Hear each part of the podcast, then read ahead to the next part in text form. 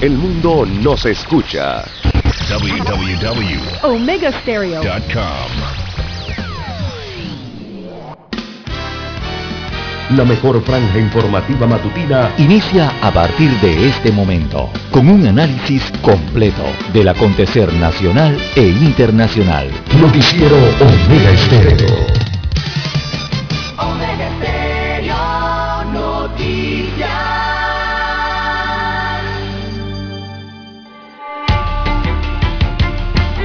Continuación, los titulares, con los hechos que son noticias hoy.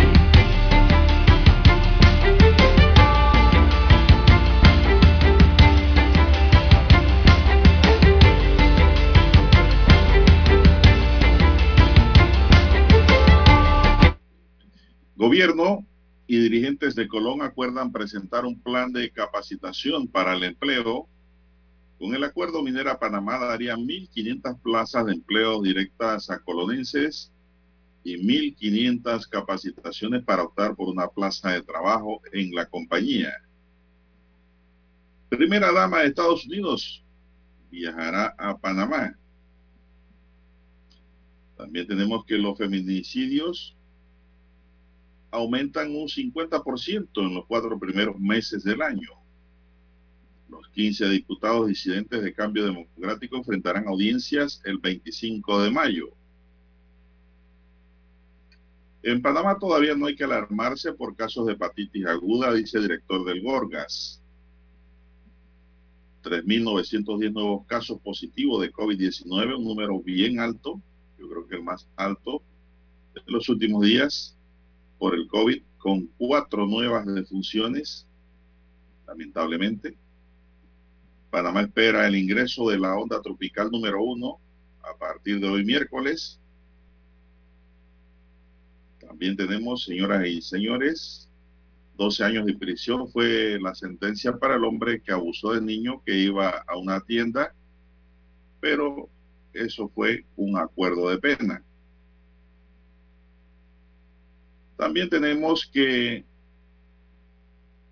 20 mujeres asesinadas van. Raquel es la última víctima. También amarran a bandidos tras robar a una mujer. Lo lograron capturar los propios residentes del área. Dos policías borrachos de turno se estrellan en Chiriquí. Una sanción les va a caer por parte de la propia institución. También haya un cadáver de hombre en el maletero de un auto. Trata de personas es un crimen lucrativo e infrahumano, muy perseguido por la justicia. Unos 12.500 conductores le deben a la empresa nacional de autopistas, están morosos le colocan otra multa de Brecht por no pagarle al Estado. Hay acuerdo, en 3.95 se congelará el combustible para los transportistas y denuncian a directivos de la organización del Tribunal Electoral. Amigos y amigas, estos son solamente titulares. En breve regresaremos con los detalles de estas y otras noticias. Estos fueron nuestros titulares de hoy. En breve regresamos.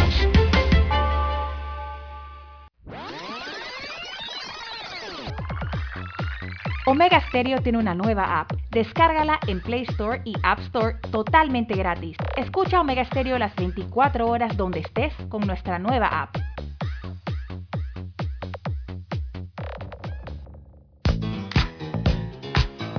Desde el dominante Cerro Azul en los 107.3.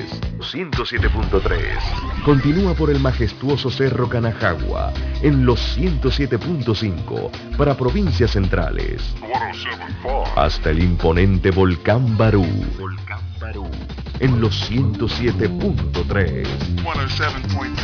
Transmite Omega Estéreo, cadena nacional simultánea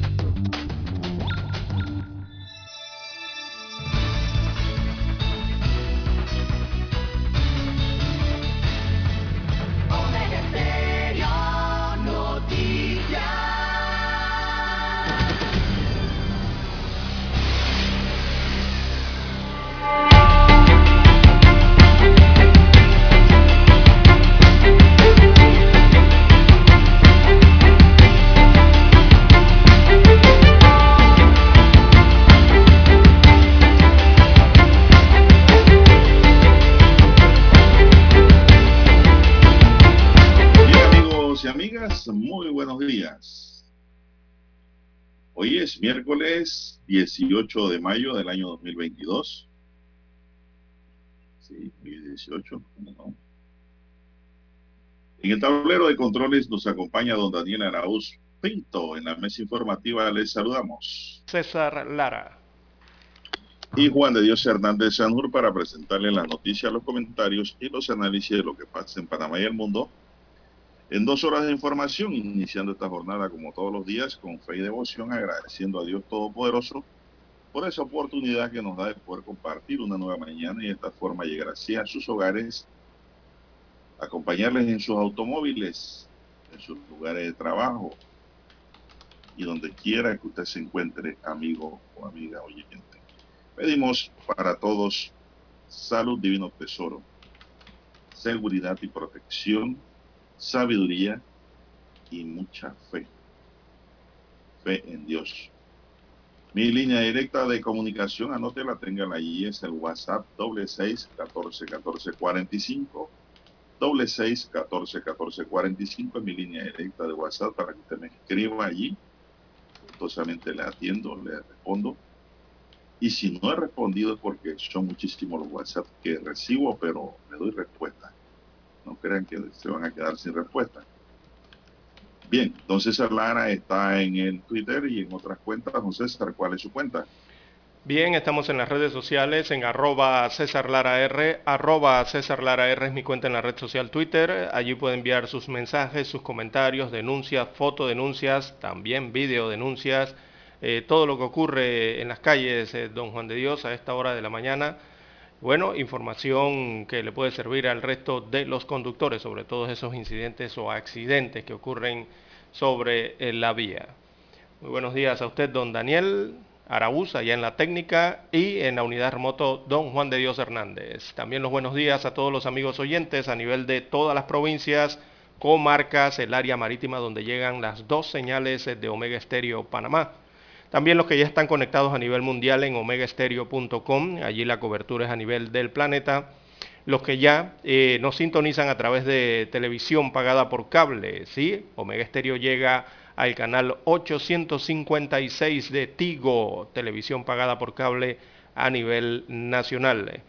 Y también eh, los muy buenos días a los que ya han activado su aplicación, el apps de Omega Stereo, si no lo tiene aún, usted lo puede descargar desde su tienda Android o iOS allí a su dispositivo móvil y a su celular. ¿Cómo amanece para hoy, don Juan de Dios, en esta mañana lluviosa? muy bien, don César, excelente. Con ganas de trabajar, con ganas de muy bien. hacer tantas cosas. Que necesitamos no 24 horas, sino por lo menos 25. Uh.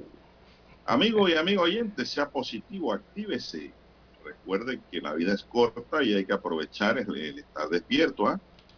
porque cada vez que pasamos dormidos no estamos haciendo nada más que poniendo el cuerpo a descansar, don César. Pero eso tiene un límite. Hay que producir, hay que trabajar, hay que dejar, hay que ayudar, hay que hacer de todo, positivamente. Bien, don César, vamos a entrar en materia informativa. Espero que usted esté bien, esperando muy bien con su capote y su paraguas la onda tropical que dice que no ha llegado para... No, ya llegó. Ya la onda tropical. ya llegó porque hay llovizna hoy en la mañana.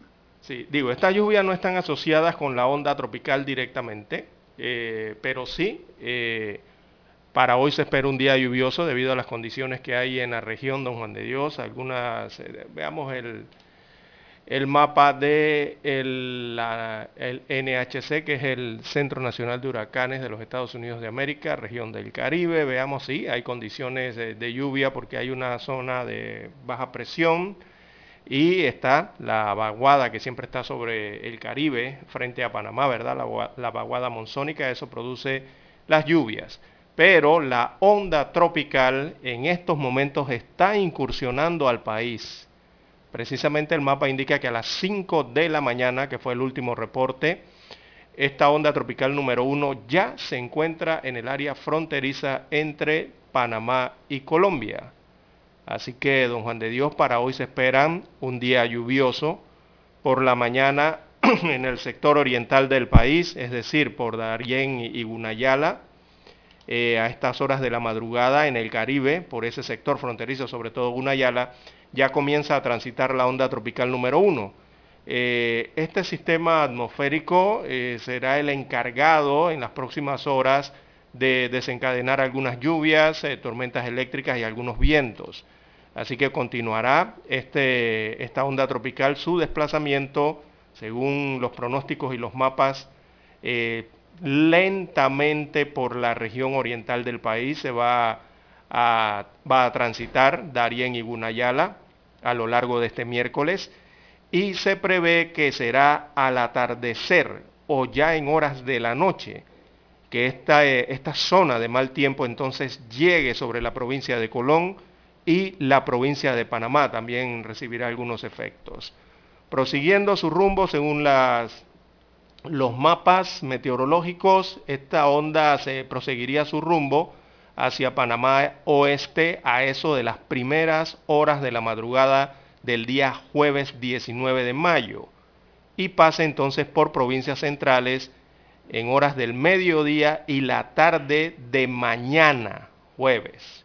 Para arribar a la comarca Navabuglé y veamos aquí las provincias occidentales de Chiriquí, Bocas del Toro, eso ya sería entrada a la noche de este jueves 19 de mayo y parte, diría yo, que de la madrugada del día viernes, tal cual eh, lo habían pronosticado los expertos meteorológicos, eh, don Juan de Dios. Así que ya la onda tropical básicamente está sobre territorio panameño, está en el área de la frontera entre Panamá y Colombia. Y bueno, es curioso que aún estamos en mayo y bueno, don Juan de Dios, la primera onda tropical se asomó y llegó antes del primero de junio a tierras panameñas, es más, a, las tierras suramericanas también. Y esto lo digo porque esto se da casi tres semanas, dos semanas y tanto antes del inicio oficial de la temporada de huracanes 2022. Se entiende que regularmente las ondas tropicales, las tormentas tropicales y los huracanes en sí eh, inicien posterior al primero de junio. Lo que estamos viendo aquí es que se ha adelantado la primera onda tropical semanas antes. Incluso, don Juan de Dios, la temporada lluviosa de nuestro país también se adelantó. Usted recordará, ¿no? Se adelantó semanas también a lo que se tenía programado o pronosticado. Bueno, así que la onda está por Gunayala, entrando a Gunayala y Darién. Y eh, recordemos que las lluvias siempre están asociadas eh, hacia la parte de atrás del eje de la onda. Así que eso se estará recibiendo básicamente lo de la onda tropical para horas de la tarde o horas de la noche, ya más entrada hacia la provincia de Darién, provincia de Panamá y también Colón. Así está el tiempo, don Juan de Dios. Lluvia. no olvide su paraguas. Dice Sinapro, que las inundaciones que se dieron el lunes y martes en provincias centrales, en Coclé, en Herrera y en Los Santos, no tienen nada que ver con esa onda. No, no, no, nada, no. La onda todavía no hay. Los efectos de la onda todavía están en Colombia, están en Barranquilla, en Cartagena, por allá andan los efectos la onda viaja adelante y viene detrás los efectos que son las lluvias y el mal tiempo. Y apenas la onda está eh, sobre la frontera entre Panamá y Darién.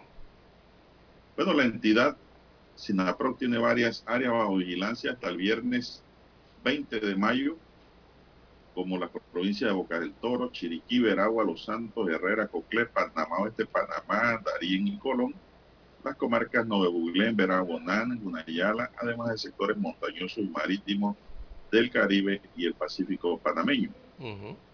La Dirección de Hidrometeorología de ETESA prevé que la onda tropical refuerce las precipitaciones al norte de Panamá y en la zona de convergencia intertropical, lo que favoreciendo un incremento en la inestabilidad del clima y de lluvias en todo el país. Bueno, usted no salga de casa si está lloviendo. Recuerde que si sale paraguas, las calles se inundan y los automóviles se ahogan, entonces eh, recordemos que aquí con una lluvia mínima las calles quedan anegadas y usted puede perder su automóvil. Y lo sorprende un aguacero y lo encierra en la vía, en donde empieza eh, subir el agua porque en Panamá los desagües y las alcantarillas no funcionan desde hace años, no sé como debe ser. Y esos problemas nunca se acaban. Todos los años la misma historia, las inundaciones por todos lados, el mismo problema y no hay quien lo solucione. Entra gobierno, trabaja el gobierno entre comillas, pasa el gobierno y el problema sigue allí eso no es mentira, es una gran verdad. No hay un alcantarillado despejado y adecuado para las calles de Panamá. Vamos a una pausa, don Daniel, y volvemos.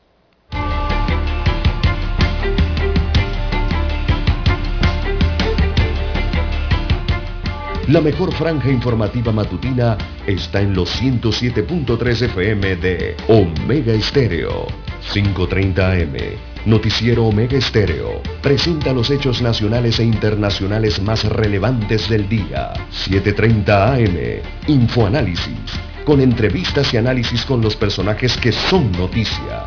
De 8 y 30 a 9 y 30 de la mañana, sin rodeos, con Álvaro Alvarado. De lunes a viernes, por Omega Estéreo.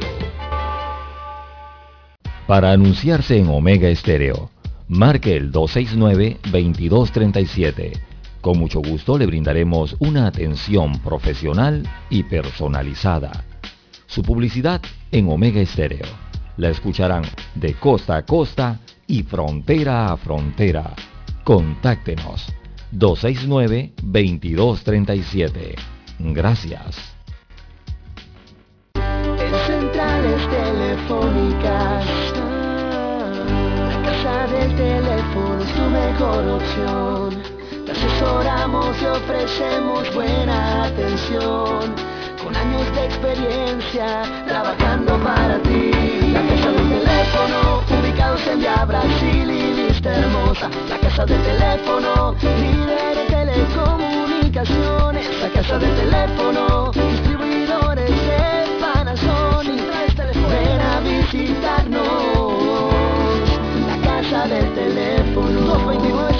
229-0465 lsdtcorp.com Distribuidor autorizado Panasonic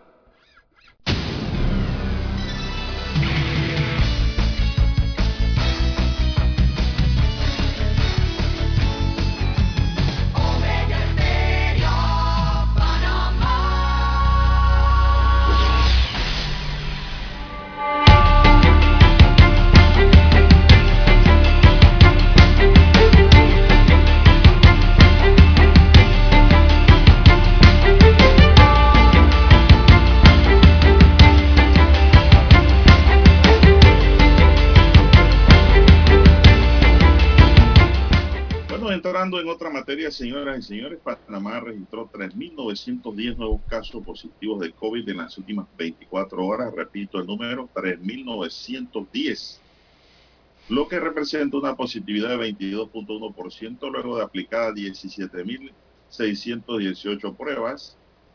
Y ayer me comentaban, don César, que las pruebas no alcanzan en el día. Hay mucha gente que acude y después le dicen que ya no hay cupo esa gente tiene que regresarse a su casa nuevamente con los síntomas de COVID. Y eso está ocurriendo aquí en Panamá. Ayer me comentaba un amigo que le sucedió eso. Según el último informe emitido por el Departamento de Epidemiología del Ministerio de Salud, pues son 3.910 nuevos casos, una cifra alta. De acuerdo con este informe, los corregimientos de Rufín Alfaro, Juan Díaz, Ancón, San Francisco y Ocu lideran para hoy las estadísticas con más nuevos casos detectados. Y usted, entró OCU, sale Chitre y entra OCU.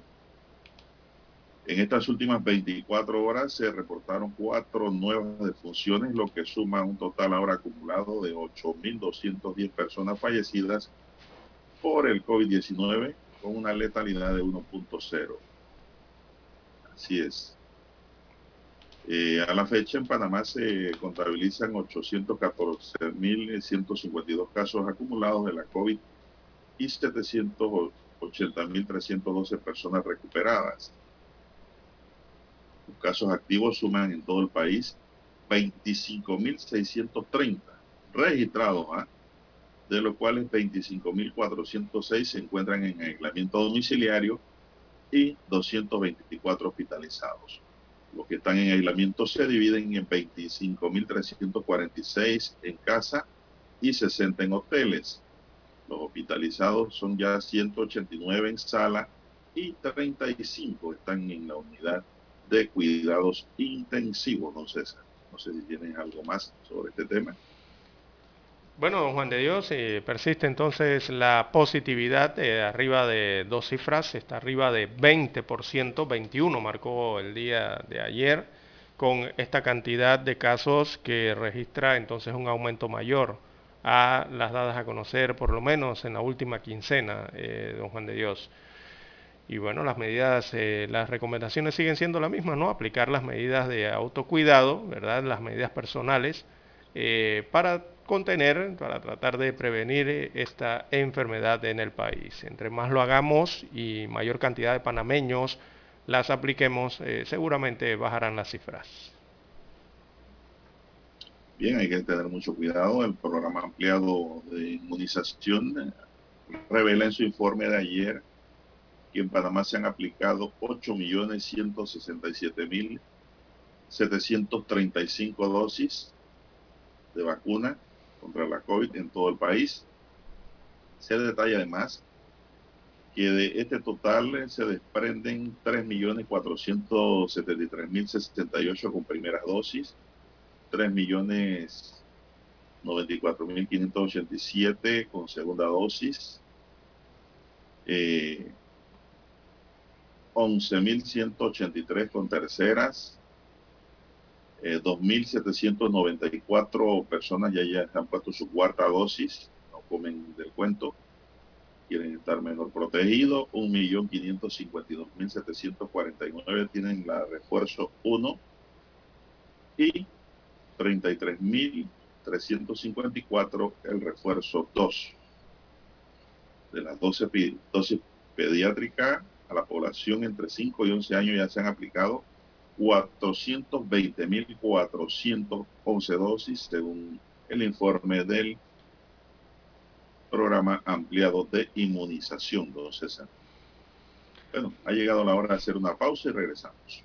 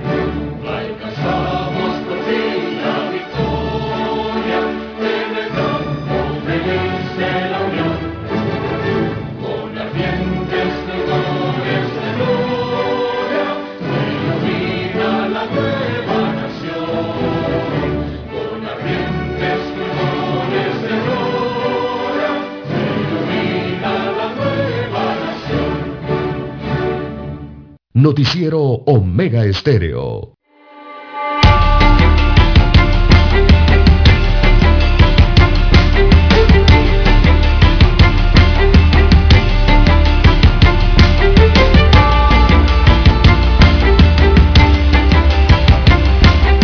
Bien, seguimos, don César. Bueno, don César, y la noticia criminal sigue siendo la que ocupa los primeros lugares en la prensa panameña sobre todo en los tabloides que manejan mucho la crónica roja. Y es que el cuerpo sin vida de un hombre fallado la noche de lunes dentro del maletero de un auto que se encontraba estacionado en una residencia ubicada en calle Quinta, en la barriada Cumbres del Norte, en Alcalde Díaz. Los oficiales de la policía dijeron que a través del sistema GPS se ubicó el vehículo tipo sedán blanco en el mencionado lugar. Un familiar de la víctima que llegó a la escena luego de ser informado sobre el hallazgo dijo que se trataba de su hermano de nombre Luis Alberto Baker Pineda de 21 años de edad y quien residía en el corregimiento de Río Abajo. Pineda se encontraba amordazado de pies y manos dentro del automóvil.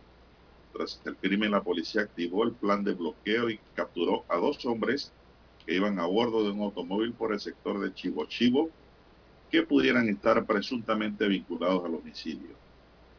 El subcomisionado Said de Sotari, jefe de la zona policial de Alcalde Díaz,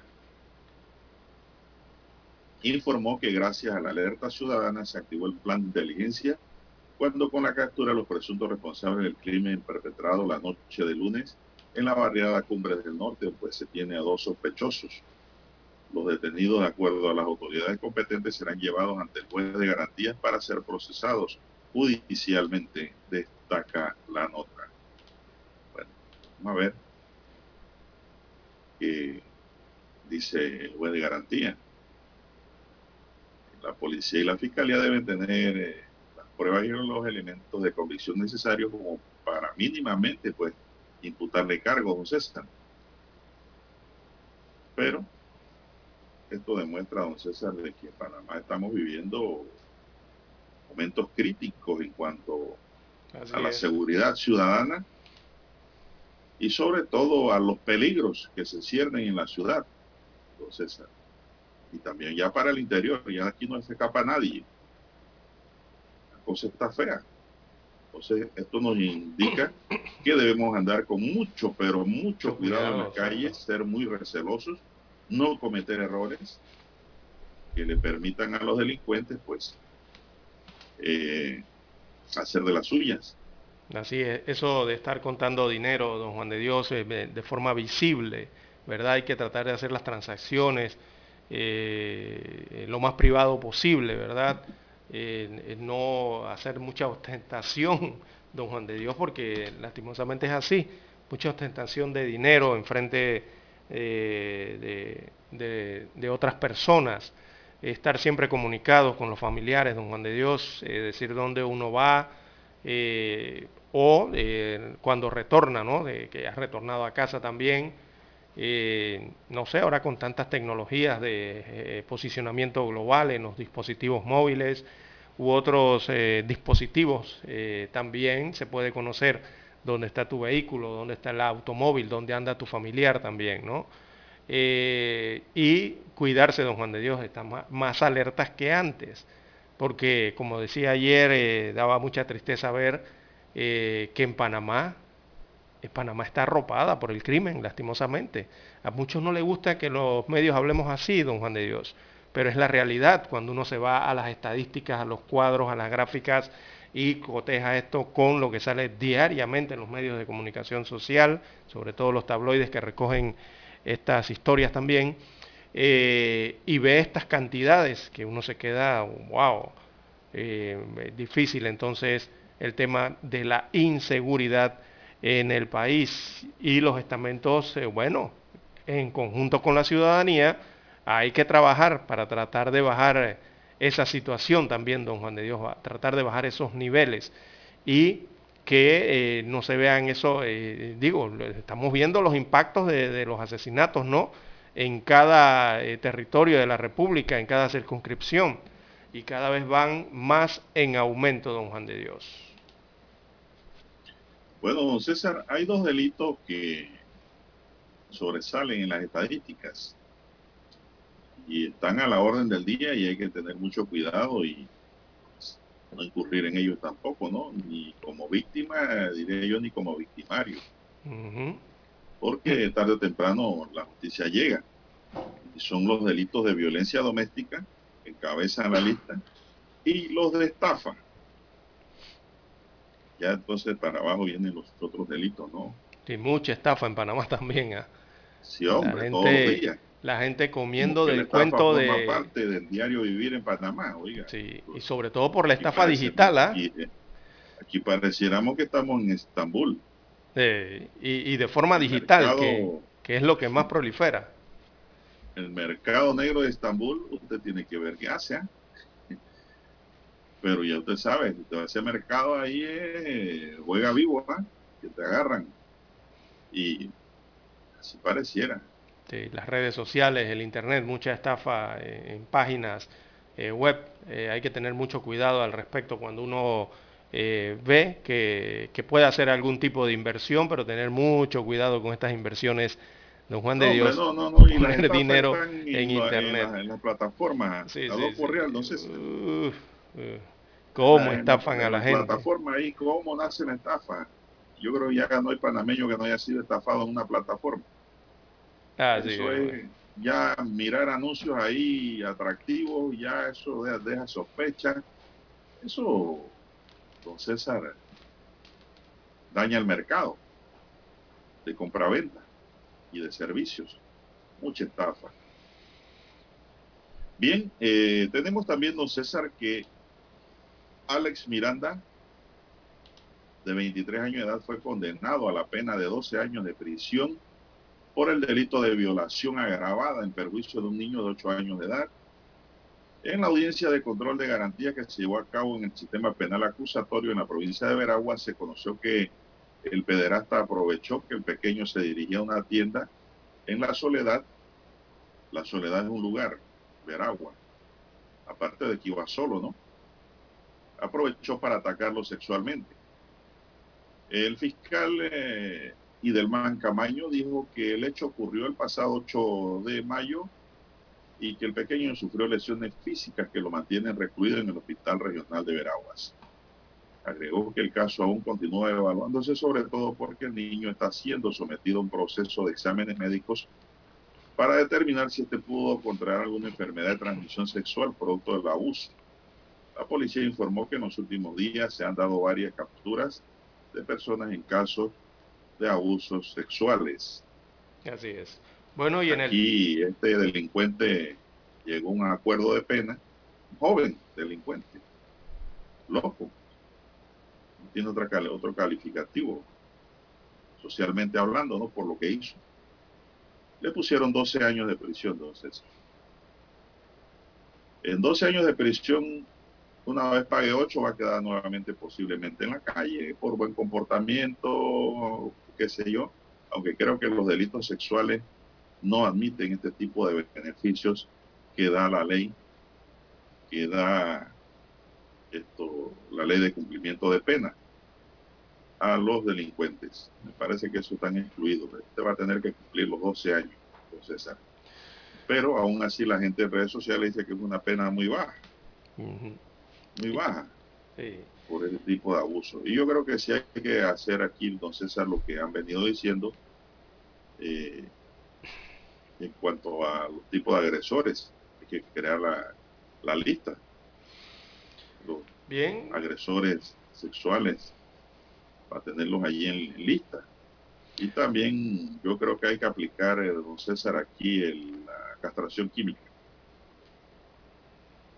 también podría Después que castren a uno, dos, tres, cuatro, cinco y eso se divulgue, ya yo creo que más de cuatro se van a abstener a cometer estos hechos. Castración química. Así país existe. Bien, don Juan de Dios, pausa, las seis, diez minutos de la mañana. Vamos a la pausa y retornamos con más información.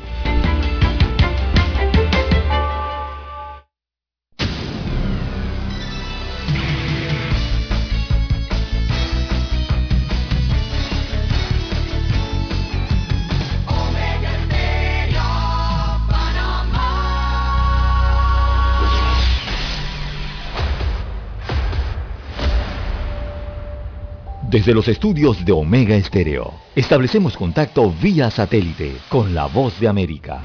Desde Washington, presentamos el reportaje internacional.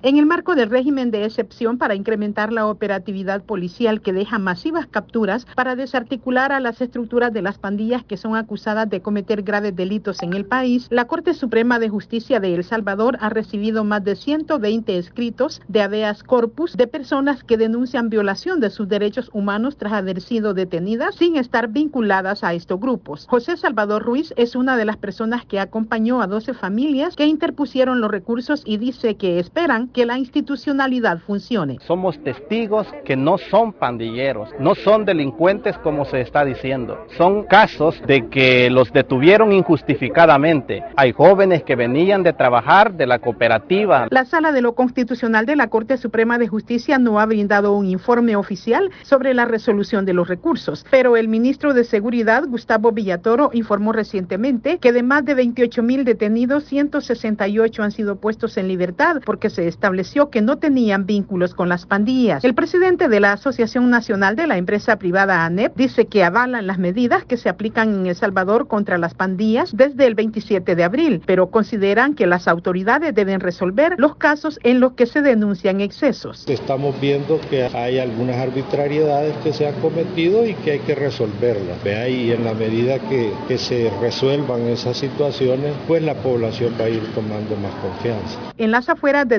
distintas cárceles del país también se concentran grupos de personas que buscan información de sus familiares que fueron detenidos y que deberán enfrentar los procesos de la Fiscalía en los tribunales especializados de instrucción. Nerima del Reyes, Voz de América, El Salvador. Escucharon vía satélite desde Washington el reportaje internacional. La mejor franja informativa matutina está en los 107.3 FM de Omega Estéreo. 5.30 AM. Noticiero Omega Estéreo. Presenta los hechos nacionales e internacionales más relevantes del día. 7.30 AM. Infoanálisis. Con entrevistas y análisis con los personajes que son noticia. De 8 y 30 a 9 y 30 de la mañana. Sin rodeos. Con Álvaro Alvarado. De lunes a viernes por Omega Estéreo.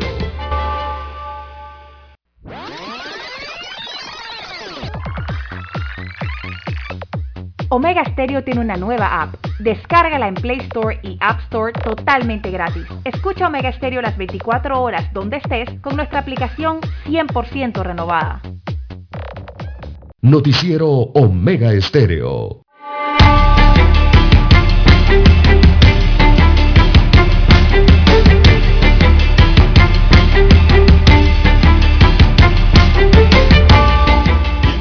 ¿Qué hora tenemos, don César?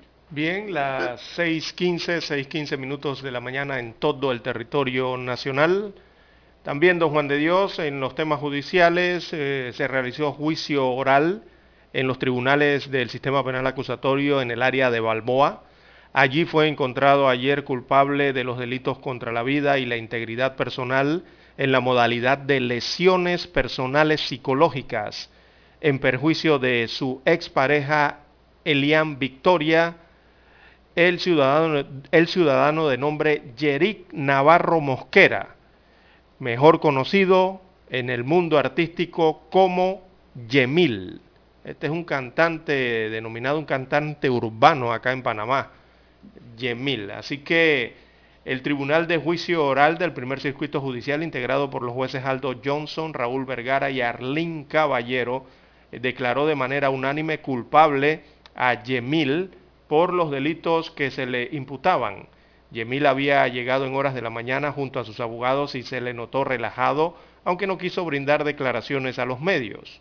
Será el próximo 31 de mayo del 2022 a las 2 de la tarde.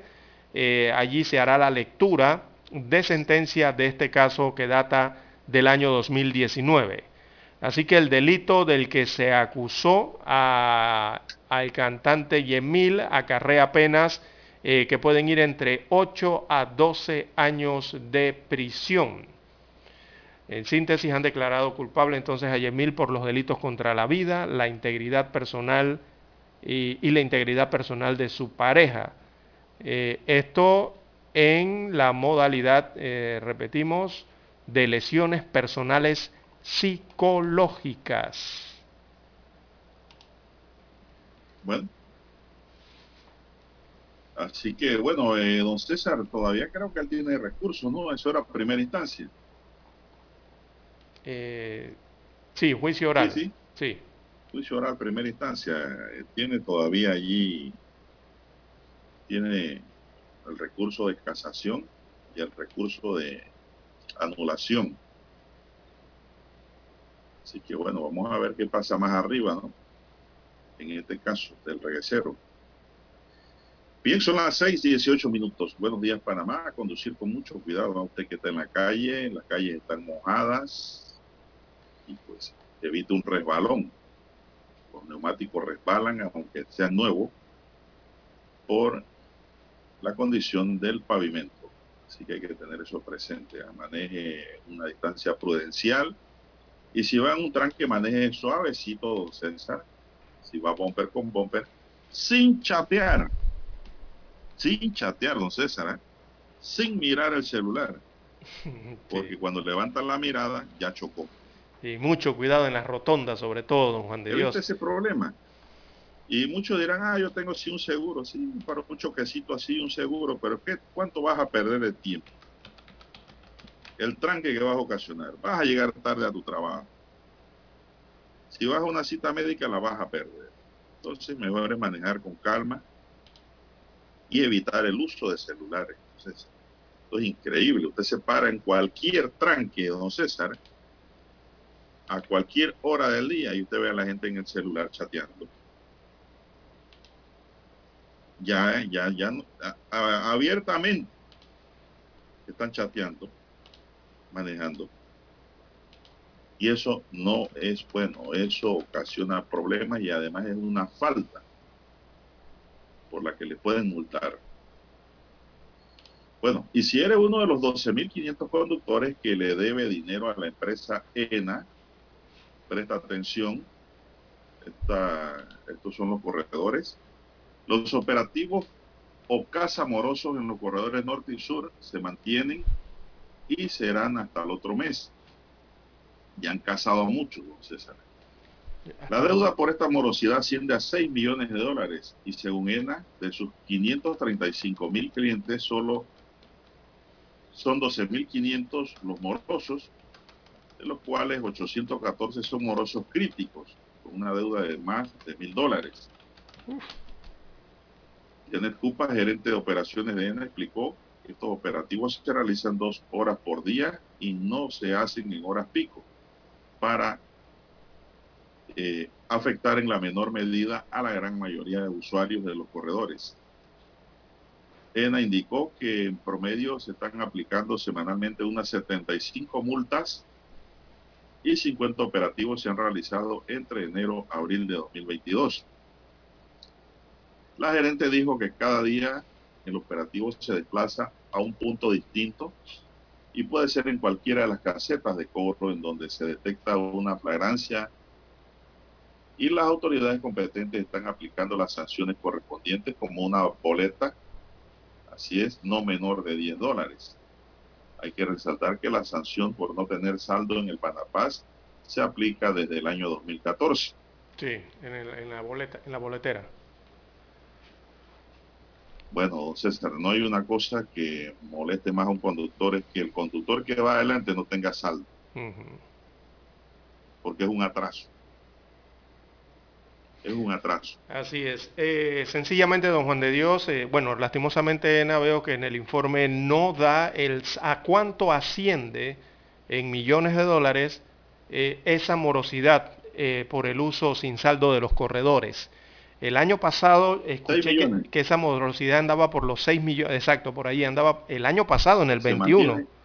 Me imagino que me imagino que debe haber aumentado, porque eso año tras año aumenta. Eh, lo que hay que hacer, los usuarios, ¿verdad? Que tienen el sticker y están en esta condición, lo que tienen que hacer es acercarse a las oficinas y hacer un arreglo de pago, don Juan de Dios. Eso es lo que deben hacer, lo que se estila debe hacer el conductor que tiene el sticker porque sabemos que los corredores, eh, los vehículos que no tienen el sticker o la calcomanía para utilizarlos, deben utilizar las vías alternas, que son las vías públicas. Recordemos que el corredor es una vía donde se debe pagar una tarifa, eh, por lo que en el caso de las personas que no la puedan pagar, aun si tienen el sticker Don Juan de Dios, deberían utilizar las vías alternas, que son las vías de circulación pública. Pero lastimosamente no lo hacen así, Don Juan de Dios. Esto, esta morosidad, esto se arregla fácil. Hay que establecer un acuerdo con la autoridad de tránsito. O el municipio, los municipios. Un convenio. Mediante un convenio.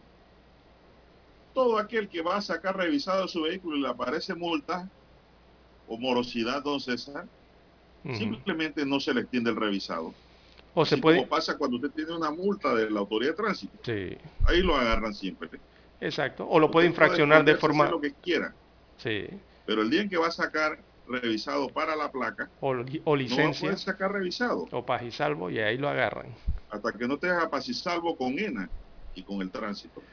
Esa es una, una forma don Juan de Dios. La otra eh, con los más municipios. leve y más suave ¿eh? porque la otra es aplicar procesos ejecutivos. Exacto. Con el municipio podría ser la otra. judiciales contra los deudores.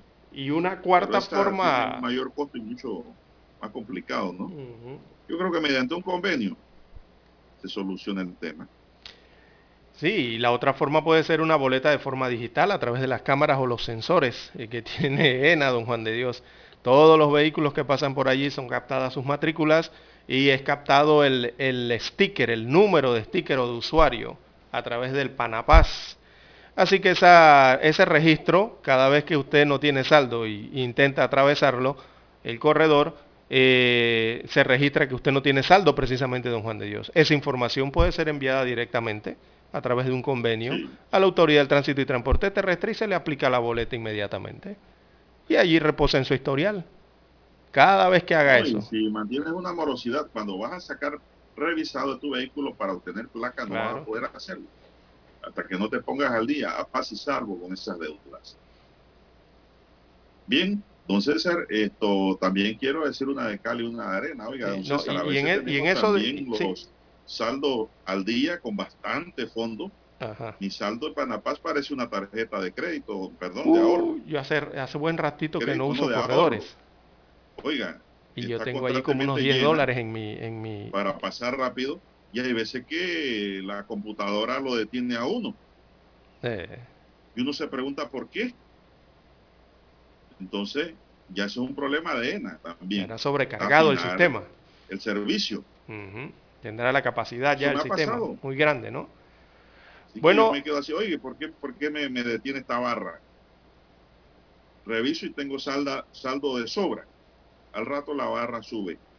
Eso es una deficiencia de ENA también con los usuarios. ¿ah? Una de cal y una de arena para ellos. Tienen que corregir ese problema. Se sale de que TAC no válido, no sé qué cosa.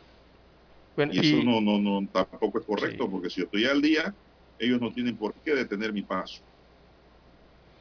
Pero yo nunca he entendido, yo nunca, sí, ya para completar este tema de Elena y los saldos en los corredores, yo no he, nunca he logrado comprender, don Juan de Dios, estos corredores tienen años de existir, los municipios tienen años de existir, la Autoridad del Tránsito y Transporte Terrestre años de existir. Y yo no entiendo cuál es el impas legal, ¿verdad? Que impida que ENA pueda ligar esos pagos o la falta de pagos en los corredores, por ejemplo, con el trámite que se hace con los vehículos o los conductores en el municipio de Panamá. Es un primer ejemplo. No lo han podido ligar. Por eso es que los conductores siguen sacando su matrícula año tras año y, la, y la, el, el monto de las deudas en ENA sigue incrementándose tampoco lo han podido ligar básicamente a excepción de una infracción en el reglamento de tránsito con la Autoridad del Tránsito y Transporte Terrestre, por ejemplo, para el tema del paz y salvo. Y no lo pueden ligar. Yo no lo entiendo. Eh, no entiendo por qué no se puede hacer. ¿Verdad? Así que, bueno, eh, habrá, no sé, algún, algún intríngulis allí legal que se pueda hacer, ¿verdad? o algo para poder que entre estas instituciones, que son las que tienen que ver con las propiedades de los vehículos, el registro vehicular o las licencias de conducir, incluso hasta con el CERTRACEN también. ¿Por qué no pueden ligar eso con la licencia de conducir? ¿verdad? miles de formas se puede hacer para tratar de recuperar esa deuda que tienen y que hacen mal uso los malos conductores de los corredores en Panamá. Pero nunca se concreta, nunca se concreta y pasan y pasan los años, hablan de lo mismo, pero nunca la concretan. Así que a ver si encuentran la, forma. ¿Por qué las multas, hasta las multas de boletas de chicle te aparecen? Exacto. Cuando vas a revisar. ¿Y por qué esta no? Con recargo. ¿Y esta por qué no se puede? Porque no hay convenio. Ah, bueno. No, hay, ni hay interés en solucionar el problema. Exactamente, si esto se hace simplemente, si hay vale digital, don Juan de Dios, y todo se puede transferir a través incluso de una cédula, me van a decir que esto no se puede hacer. No hay interés en Exactamente. no hay voluntad política en solucionar el problema. Bien, Bien vamos a hacer una pausa, don Dani, para escuchar los periódicos. Para anunciarse en Omega Estéreo marque el 269-2237. Con mucho gusto le brindaremos una atención profesional y personalizada. Su publicidad en Omega Estéreo. La escucharán de costa a costa y frontera a frontera. Contáctenos 269-2237. Gracias. Omega Estéreo, 24 horas en FM Estéreo. Desde los estudios de Omega Estéreo, establecemos contacto vía satélite con la voz de América. Desde Washington, presentamos el reportaje internacional.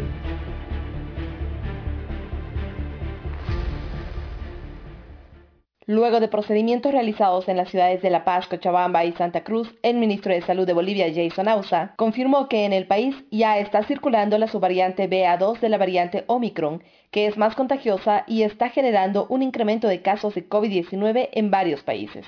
Aunque la tasa de letalidad se mantiene en 0,7%, el incremento de casos de contagio llega a un 86%, según informó el ministro Ausa, advirtiendo además. Depende ahora de la responsabilidad de los ciudadanos a que podamos asistir a los puntos de vacunación y prepararnos para una eventual quinta ola el personal médico aplica las vacunas en puntos estratégicos del país, pero no hay una gran afluencia de personas. Desde la terminal de buses de Cochabamba, el doctor José Vázquez dijo a La Voz de América que las bajas temperaturas por la época de invierno podrían elevar los contagios de resfríos y confundirse con casos de COVID-19, debido a que los síntomas son los mismos. Hay una afluencia regular, estamos con ahorita con la dosis de Pfizer. Ha habido bastante gente que sí está entrando en concientización para poder venir a vacunar la segunda dosis, tercera y refuerzo más. Hasta el 15 de mayo, el reporte oficial indica que se aplicaron más de 13.690.000 dosis en todo el país. Aunque varias medidas de bioseguridad se han ido flexibilizando, el Ministerio de Salud recomienda que es necesario que un municipio supere el 80% de vacunación con esquema completo y 50% con dosis de refuerzo para considerar eliminar la obligatoriedad del uso del barbijo. Se anticipa que una eventual quinta ola de contagios podría darse en Bolivia a finales de mayo o inicios de junio. Fabiola Chambi, Voz América, Bolivia. Escucharon vía satélite desde Washington el reportaje internacional.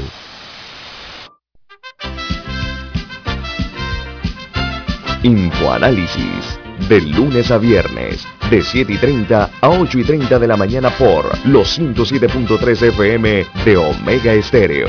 Con Guillermo Antonio Adames, Rubén Darío Murgas, Camila Adames Arias y Milton Enríquez. Infoanálisis, el programa para gente inteligente como usted.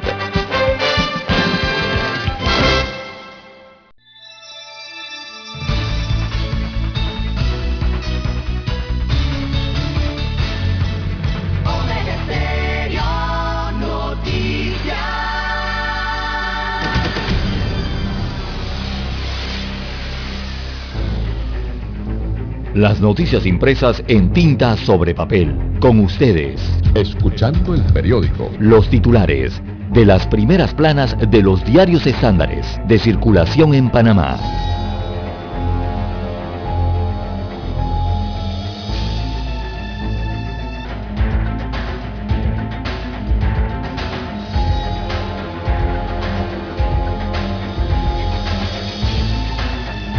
Bien, amigos oyentes, el diario La Prensa titula para hoy el Fondo de Ahorro de Panamá, este es el antiguo Fondo de Ahorro, Fondo Fiduciario. Bueno, el FAP o Fondo de Ahorro de Panamá pierde 50 millones de dólares en el primer trimestre. Destaca la información principal del diario La Prensa de estos resultados, que el Fondo de Ahorro de Panamá registró una pérdida de 50 millones de dólares en el primer trimestre de este año.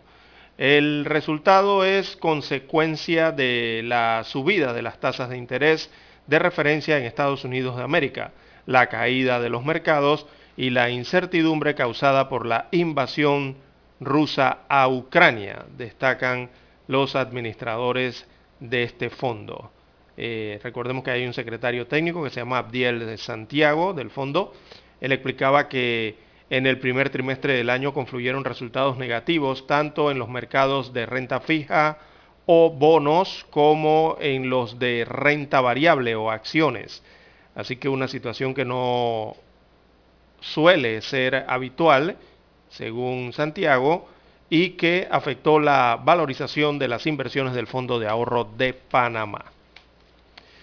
Bien, eh, bueno, recordemos que las inversiones del Instrumento de Ahorro Nacional eh, se ven afectadas por los incrementos de las tasas de interés y también las caídas de los mercados en Estados Unidos de América, según destaca la nota. Veamos eh, las notas de importancia también. Contraloría debe refrendar pagos a Odebrecht para cobrar multa. Dice la prensa que cuentas por 7.9 millones de dólares esperan el refrendo de la Contraloría para que el Estado pueda cobrar ese dinero como parte del pago de la multa impuesta a Odebrecht a raíz del acuerdo que suscribió con el Ministerio Público en el año 2017. Esto a causa del pago de sobornos. También para hoy, científicos eh, becados se van ante falta de oportunidades. Esto sería una pérdida de talento en el país. Así que la fuga de científicos becarios eh, es una realidad que enfrenta el país debido a la baja inversión en ciencia, tecnología e innovación, producto de que no existen infraestructuras y recursos adecuados para absorber ese personal. También movimiento de la zona libre de Colón aumentó 18% en el primer trimestre. La información comercial destaca que el movimiento comercial en este hito comercial en el Caribe aumentó 18% en los primeros tres meses eh, de este año frente a los 4.446 millones de dólares que reportó en igual periodo del año 2019. También eh, destaca hoy la prensa, Martinelli no estará en audiencia de New Business. Este es el proceso judicial. Así que gracias al fuero electoral penal, el expresidente Ricardo Martinelli Berrocal no deberá asistir a la reanudación mañana jueves de la audiencia preliminar del proceso que se le sigue por presunto blanqueo de capitales en contra del grupo editorial Panamá América SA EPASA, supuestamente con fondos públicos, el denominado caso New Business a través de la compra de, este, de esta editora. Así que luego del fallo del Tribunal Electoral del pasado 22 de marzo, que mantuvo el fuero electoral al exmandatario, la jueza tercera liquidadora de causas penales, Valoisa Martínez, decidió separar el proceso a Martinelli hasta que se resuelva lo inherente a su aforamiento. En más títulos del diario La Prensa para hoy, en panorama, dos nóminas se disputan este domingo la cúpula de Moca. Se refieren al movimiento Nuevo Camino, que tiene elecciones internas este fin de semana. También en los deportes, el Eintracht Rangers, una final inesperada, esto en la Europa League. Esta final será en Sevilla, en España. Así que Juega allí un equipo alemán contra un equipo, este es de Escocia me parece, o de Irlanda del Norte. ¿El Ranger de dónde es, don Daniel? Escocia.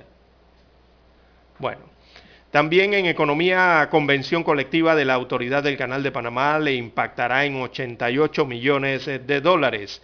Y en la sección Vivir Más, bueno, aparece un reporte sobre el Festival de Cannes que precisamente sube el telón. Bien, estos son los títulos que presenta en portada el diario La Prensa para hoy. Bueno, aquí se nos quedaba la fotografía principal del diario. Habla del patrimonio histórico, las fortalezas de Portobelo. Así que el Ministerio de Cultura, destaca la fotografía principal de la prensa, adjudicó el proyecto de estudio y desarrollo del fuerte colonial y el castillo de Santiago de la Gloria. Eh, esto queda en Portobelo, provincia de Colón. Así que estos trabajos eh, serán por 3,9 millones eh, de dólares. También incluyen obras de consolidación de la bahía de Portobelo. Esa es la principal fotografía que habla de las fortalezas de Portobelo en el patrimonio histórico del país. Bien, amigos oyentes, estos son los títulos del diario La Prensa. Ahora escuchemos los que tienen primera plana la estrella de Panamá. Bueno, la estrella de Panamá para hoy nos dice, señoras y señores, gobierno y dirigentes de Colón acuerdan presentar un plan de capacitación para el empleo. Con el acuerdo, Minera Panamá daría 1.500 plazas de empleos directos a colonenses y 1.500 capacitaciones para optar por una plaza de trabajo en la compañía. Es decir, habrán 1.500 empleos en Minera Panamá. ¿Cómo saber si estás en una relación tóxica?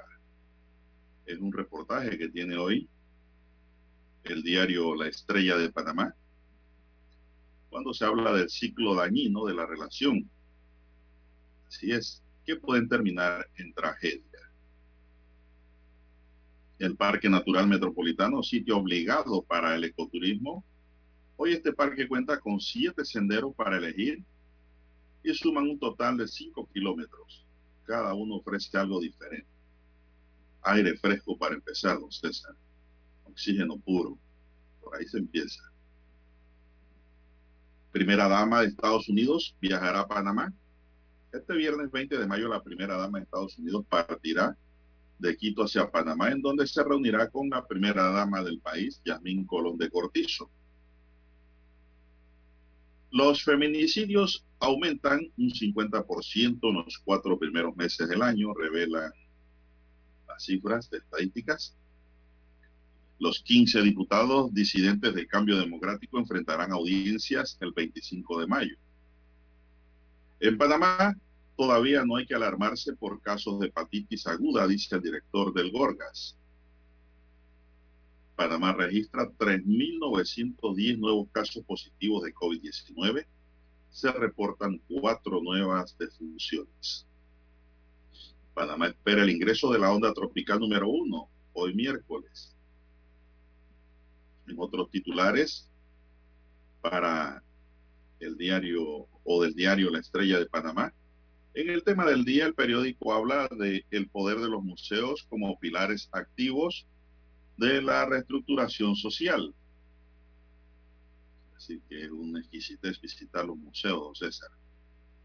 Hay que apreciar esto. ¿ah? Eh, todo no es discoteca y pot bar. No, no, que visitar los museos y leer, documentarse, preguntar con guías de museo. Eso, eso alimenta el conocimiento, el alma y el espíritu. En otros titulares, el diario La Estrella de Panamá dice Estados Unidos levanta algunas de sus sanciones económicas contra Venezuela. Peligros en las redes sociales e Internet en la edad infantil. Las aves migratorias, impacto humano y cambio climático. Inversionistas extranjeros, los sectores de tecnología se reúnen con el presidente Laurentino Cortizo. Recomiendan a Centroamérica crear nuevos pactos sociales y políticos para tener estados más fuertes. Y también regresa Expo Inmobiliaria a COVID 2022 en la modalidad presencial. Esa es la modalidad buena. Así es presencial, físicamente, cuerpo a cuerpo, eso sí, buscando distanciamiento, César. Con mascarilla, con alcohol en la mano, pero no para tomar, sino de uso externo. Chile le juega a Ecuador una final en el escritorio debido a Byron Castillo. Ecuador debería inaugurar ante Qatar la Copa del Mundo 2022, pero tiene cuestionada su presencia por una demanda que pretende conceder a Chile el cupo mundialista. El Liverpool le deja viva la Premier hasta el último día en otros titulares, hoy el diario La Estrella de Panamá dice, los metros colocan a Marte en la lista de permisos por la muerte de su abuela. Selección Sub-20 de Panamá inicia entrenamiento con miras al premundial con CACAF. El reciclaje, una asignatura pendiente a nivel mundial. Descubren sofisticados túneles transfronterizos en California. Hay seis detenidos. Usted, ¿eh? transfronterizo, don César, estilo topo.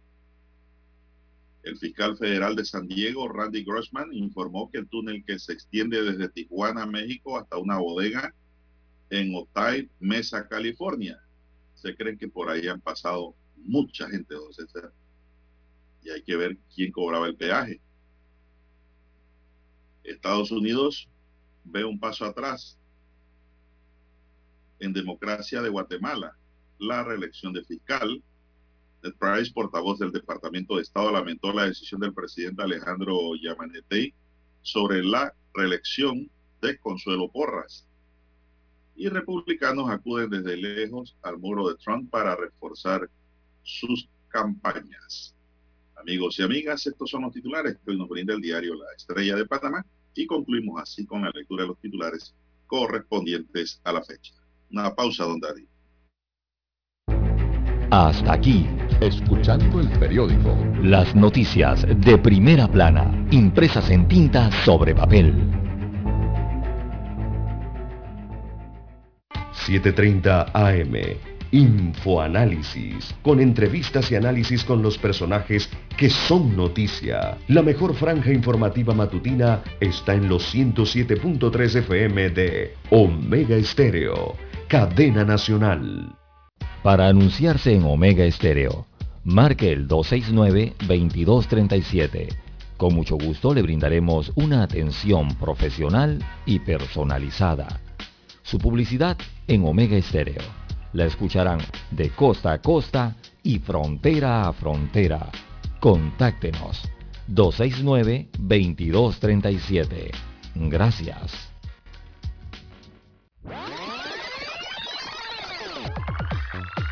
Omega Stereo tiene una nueva app. Descárgala en Play Store y App Store totalmente gratis. Escucha Omega Stereo las 24 horas donde estés con nuestra nueva app. Noticiero Omega Estéreo. Desde los estudios de Omega Estéreo, establecemos contacto vía satélite con la voz de América. Desde Washington, presentamos el reportaje internacional.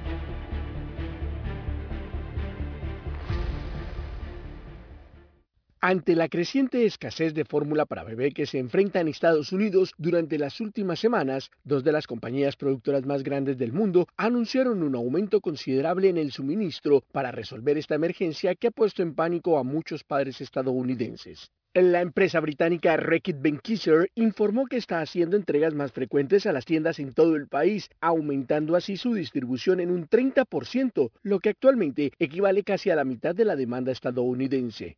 Robert Cleveland, vicepresidente senior de nutrición para América del Norte y Europa de Reckitt, dijo a la agencia de noticias Reuters que para cumplir con esta alta cuota, la compañía ha otorgado tiempo extralimitado para hacer turnos adicionales a sus trabajadores en sus plantas de Michigan, Indiana y Minnesota. Por su parte, la empresa suiza Nestlé informó a través de un comunicado el envío de suministros adicionales de su fórmula para bebé desde algunas de sus plantas ubicadas en diferentes países europeos, mientras la Administración de Drogas y Alimentos de los Estados Unidos, la FDA, anunció que permitirá la importación y venta de fórmulas de bebé de fabricantes extranjeros que no suelen vender sus productos en el país. La Casa Blanca, a través de su portavoz Karina Jean-Pierre, anunció también algunas medidas adicionales. Estamos en comunicación con Target, Amazon, Walmart y otros minoristas líderes de distribución de fórmula para bebés para identificar partes del país que puedan estar en riesgo de un suministro críticamente bajo y se han ofrecido a trabajar con los fabricantes y minoristas para llevar más fórmula a esas partes del país, incluido el transporte y apoyo logístico del gobierno de Estados Unidos.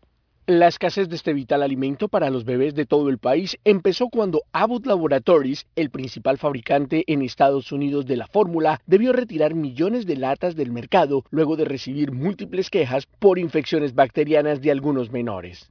Héctor Contreras, Voz de América, Washington. Escucharon vía satélite desde Washington el reportaje internacional. La mejor franja informativa matutina está en los 107.3 FM de Omega Estéreo, 530 AM.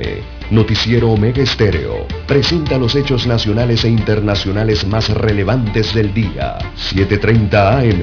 Infoanálisis, con entrevistas y análisis con los personajes que son noticia.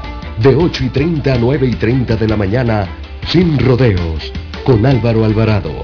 De lunes a viernes por Omega Estéreo. Es momento de adentrarnos al mar de la información. Este es el resultado de nuestra navegación por las noticias internacionales más importantes en este momento.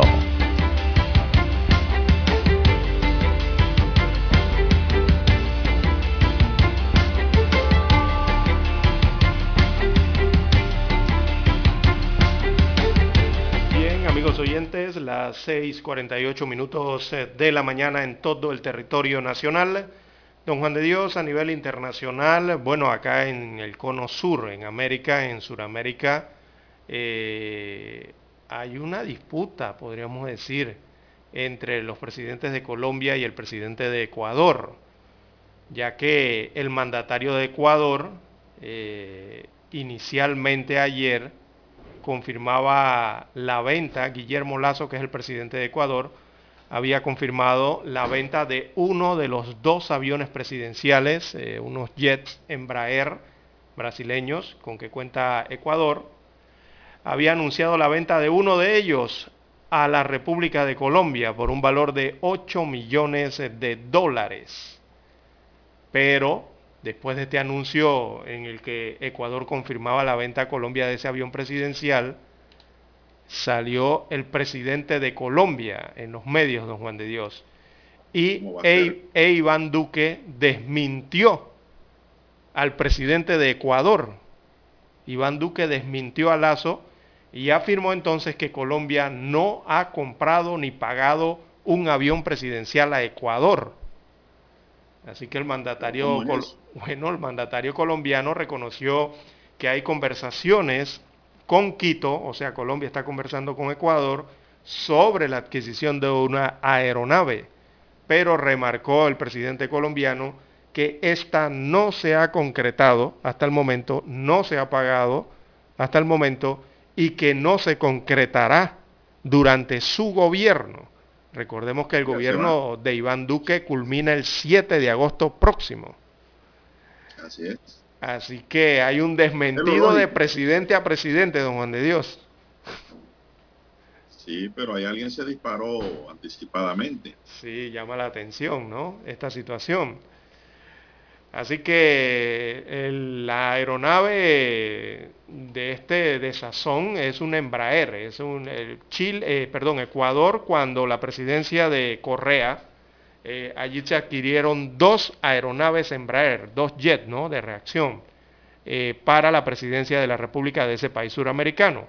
Así que el nuevo presidente que es Lazo está decidido a vender una de las aeronaves para utilizar el dinero para refacciones, comprar refacciones para las otras aeronaves del ejército de Ecuador. Y esa aeronave entonces está a la venta y Colombia se había interesado por ella, adquirir uno de esos jets Embraer, que es parecido al jet presidencial de Panamá, don Juan de Dios, para que las personas se hagan una idea de qué aeronaves, de qué aeronaves estamos hablando. Así que ese desazón se ha dado en Sudamérica en las últimas horas entre el presidente de Colombia y el presidente de Ecuador. Oiga, se recuerda que aquí en Panamá se formó tremendo trepa que sube cuando fueron a comprar una nave para la presidencia, ¿se acuerdan? También. Creo que fue en el gobierno de del Toro, me parece. Sí, el, helicóptero y la, el jet, no, sobre todo el jet presidencial. Oye, formaron una laraca. Mira, Ecuador tenía dos. Tiene dos. Sí, calladito. Es que no puede haber un presidente, don César, sin helicóptero y sin, avión. Sin transporte, sin transporte. Exacto. transporte. Tiene que tenerlo, pero aquí en Panamá todo lo forman un problema. Todo. Y, todo. No, y no en Panamá, en otros países también. Todo. bueno, ya eso pasó a la historia y la presidencia tiene su jet, tiene su helicóptero. Y eso es así en todas partes del mundo. Así es. Bueno, si usted quiere comprarle esas aeronaves a Ecuador, la están vendiendo en 8 millones de dólares. Si usted quiere una de esas. Cara. No, está barata, está barata. Comparado a, ir a comprar a Brasil, eh, está barata el Embraer. Bueno, don Juan de Dios, en más informaciones, 6.53 minutos eh, de la mañana en todo el territorio nacional. Bueno, en el cono norte, en los Estados Unidos de América, ayer se conoció desde la ciudad de Nueva York que este estado ha elevado a alto el nivel de alerta de la COVID-19 y recomienda volver a usar mascarillas en espacios cerrados, esto en Nueva York. Así lo ha dicho el Departamento de Salud de esa ciudad, eh, que afirmó que hay una alta propagación comunitaria de la COVID-19 y se está ya registrando en esta metrópoli norteamericana, eh, eh, se está registrando la presión sobre el sistema de atención médica que está aumentando. Así que están tratando de tomar previsiones en la ciudad de Nueva York contra la pandemia, don Juan de Dios. Bien, bueno, la Embajada de Panamá, don César, en Estados Unidos informó ayer que la primera dama Jill Biden y su hija Ashley Biden viajarán a Ecuador, Panamá y Costa Rica del 18 al 23 de mayo en víspera de la Cumbre de las Américas, de la cual Estados Unidos será anfitrión y que se realizará en Los Ángeles la semana del 6 al 10 de junio de 2022. La información que nos llega nos indica que el viernes 20 de mayo la primera dama partirá de Quito hacia la ciudad de Panamá en donde se reunirá con la primera dama del país, Yasmín Colón de Cortizo, en el Palacio Presidencial. Las primeras damas visitarán una escuela local para conocer más sobre el programa de ver y oír para aprender de la señora Cortizo, el cual ofrece exámenes de vista y audición en estudiantes y lentes y equipos auditivos según las necesidades. En la tarde, la primera dama se reunirá con personal de la Embajada de Estados Unidos en la misión estadounidense en Ciudad de Panamá el sábado 21, la primera dama visitará el hogar El Buen Samaritano, un albergue que acoge a aquellos que viven con VIH-Sida y les ofrece atención. La doctora Biden compartirá con personas que son atendidas por el hogar El Buen Samaritano y que se benefician de ese programa financiado a través de la iniciativa del Plan de Emergencia del presidente de los Estados Unidos para el alivio del SIDA. El hogar El Buen Samaritano, que funciona en Panamá desde 1998, es una organización no gubernamental vinculada a la Iglesia Católica. Eso es lo que hay. César pero seguramente no sé, no sé el protocolo. ella continúa su periplo. Sí, no sé cómo será el protocolo, don Juan de Dios, pero cuidado pues, la primera dama de los Estados Unidos trae allí también la invitación a la cumbre de las Américas eh, don Juan de Dios. Recordemos que esta visita o este periplo que hace Jill Biden eh, se da en plena preparación de la cumbre a los que eh, están invitados casi todos los países de Latinoamérica. Pero hay allí también una problemática, ¿no? esa cumbre se va a realizar del 6 al 10 de junio en la ciudad de Los Ángeles, allá en California pero eh, su preparación realmente se ha convertido eh, recientemente en un dolor de cabeza para la administración del presidente Biden, por lo que ya Andrés Manuel López Obrador, eh, bueno, el presidente mexicano había amenazado ¿no? con boicotear esa reunión si no se invita a Cuba, si no se invita a Venezuela y si no se invita a Nicaragua.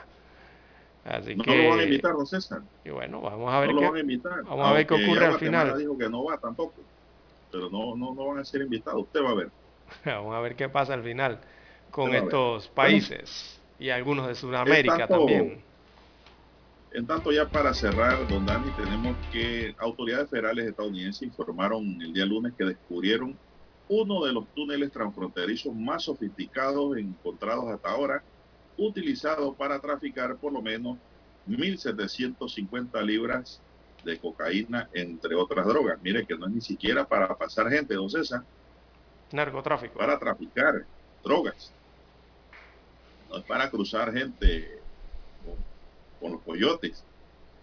El fiscal federal de San Diego, Randy Grossman, informó que el túnel que se extiende desde Tijuana, México, hasta una bodega en Otay Mesa, California, mide aproximadamente 532 metros de largo y 4 pies eh, de diámetro y se extiende a través de la frontera a 61 pies, o sea, 19 metros de profundidad.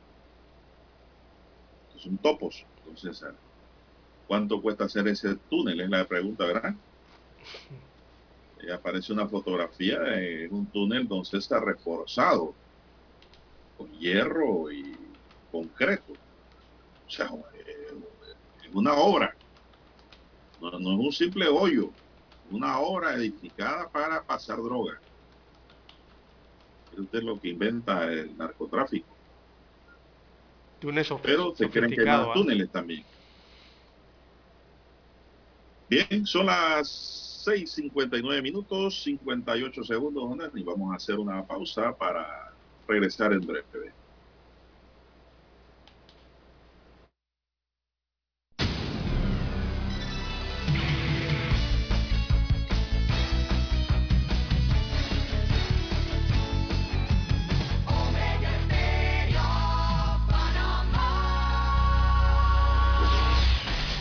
El satélite indica que es momento de nuestra conexión. Desde Washington vía satélite y para Omega Estéreo Panamá, buenos días América.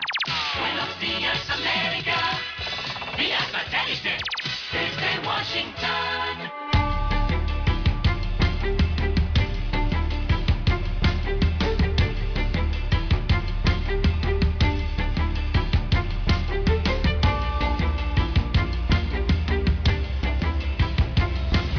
Washington les informa Henry Llanos. Una ola de críticas generaron las medidas anunciadas por el gobierno estadounidense que levantan parcialmente sanciones contra Cuba. Nos informa Jorge Agobián. Según la Casa Blanca, las medidas anunciadas buscan apoyar al pueblo cubano. Después de las protestas de julio, el presidente y el equipo comenzaron a trabajar en qué se podía hacer para ayudar a las familias cubanas y a la comunidad cubanoamericana aquí en Estados Unidos. Pero las acciones pudieron haber ocurrido en el momento equivocado, según el senador demócrata y aliado de la administración Biden, Robert Menéndez. Según la portavoz en español de la Casa Blanca, Luisana Pérez, la política hacia La Habana continúa centrada en la defensa de los derechos humanos. Jorge Agobián, Voz de América. Combatientes ucranianos salidos del último reducto de resistencia en Mariupol fueron trasladados a una antigua colonia penal en territorio bajo control enemigo y una responsable de defensa expresó su esperanza de intercambiarlos por prisioneros de guerra rusos. El Parlamento ruso tenía previsto debatir una resolución hoy miércoles que impidiera intercambiar a los combatientes del regimiento Azov que resistieron en Mariupol, según agencias rusas de noticias. Analistas coinciden que la decisión de la Casa Blanca de aliviar algunas sanciones impuestas a Venezuela podría facilitar el retorno de negociaciones entre el gobierno y la oposición. Desde Caracas nos informa Adriana Núñez. El consultor político venezolano Giulio Cellini afirma que la flexibilización de algunas de las sanciones impuestas por Estados Unidos a Venezuela son el resultado de la reunión que tuvo lugar en Caracas hace dos meses entre funcionarios de los gobiernos de Joe Biden y de Nicolás Maduro. Creo que estas medidas anunciadas por la administración de Biden buscan generar confianza al Estado venezolano de manera tal de que pueda adoptar las medidas necesarias para reanudar el diálogo político con la oposición venezolana. Adriana Núñez Rabascal, Voz de América, Caracas. El enfoque extremo de China para contener el coronavirus es insostenible debido a la naturaleza altamente infecciosa de la variante Omicron, señaló el director general de la Organización Mundial de la Salud. En una conferencia de prensa, Tedros Adhanom Ghebreyesus describió la estrategia cero COVID de China como insostenible luego de que declaraciones similares la semana pasada suscitaron duras críticas por parte de Beijing. Desde Washington vía satélite y para Omega Estéreo de Panamá hemos presentado Buenos Días América. Buenos días, América.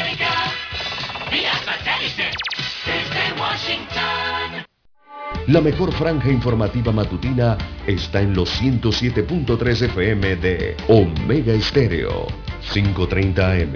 Noticiero Omega Estéreo presenta los hechos nacionales e internacionales más relevantes del día.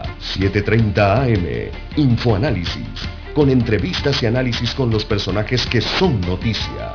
De 8 y 30 a 9 y 30 de la mañana. Sin rodeos. Con Álvaro Alvarado. De lunes a viernes.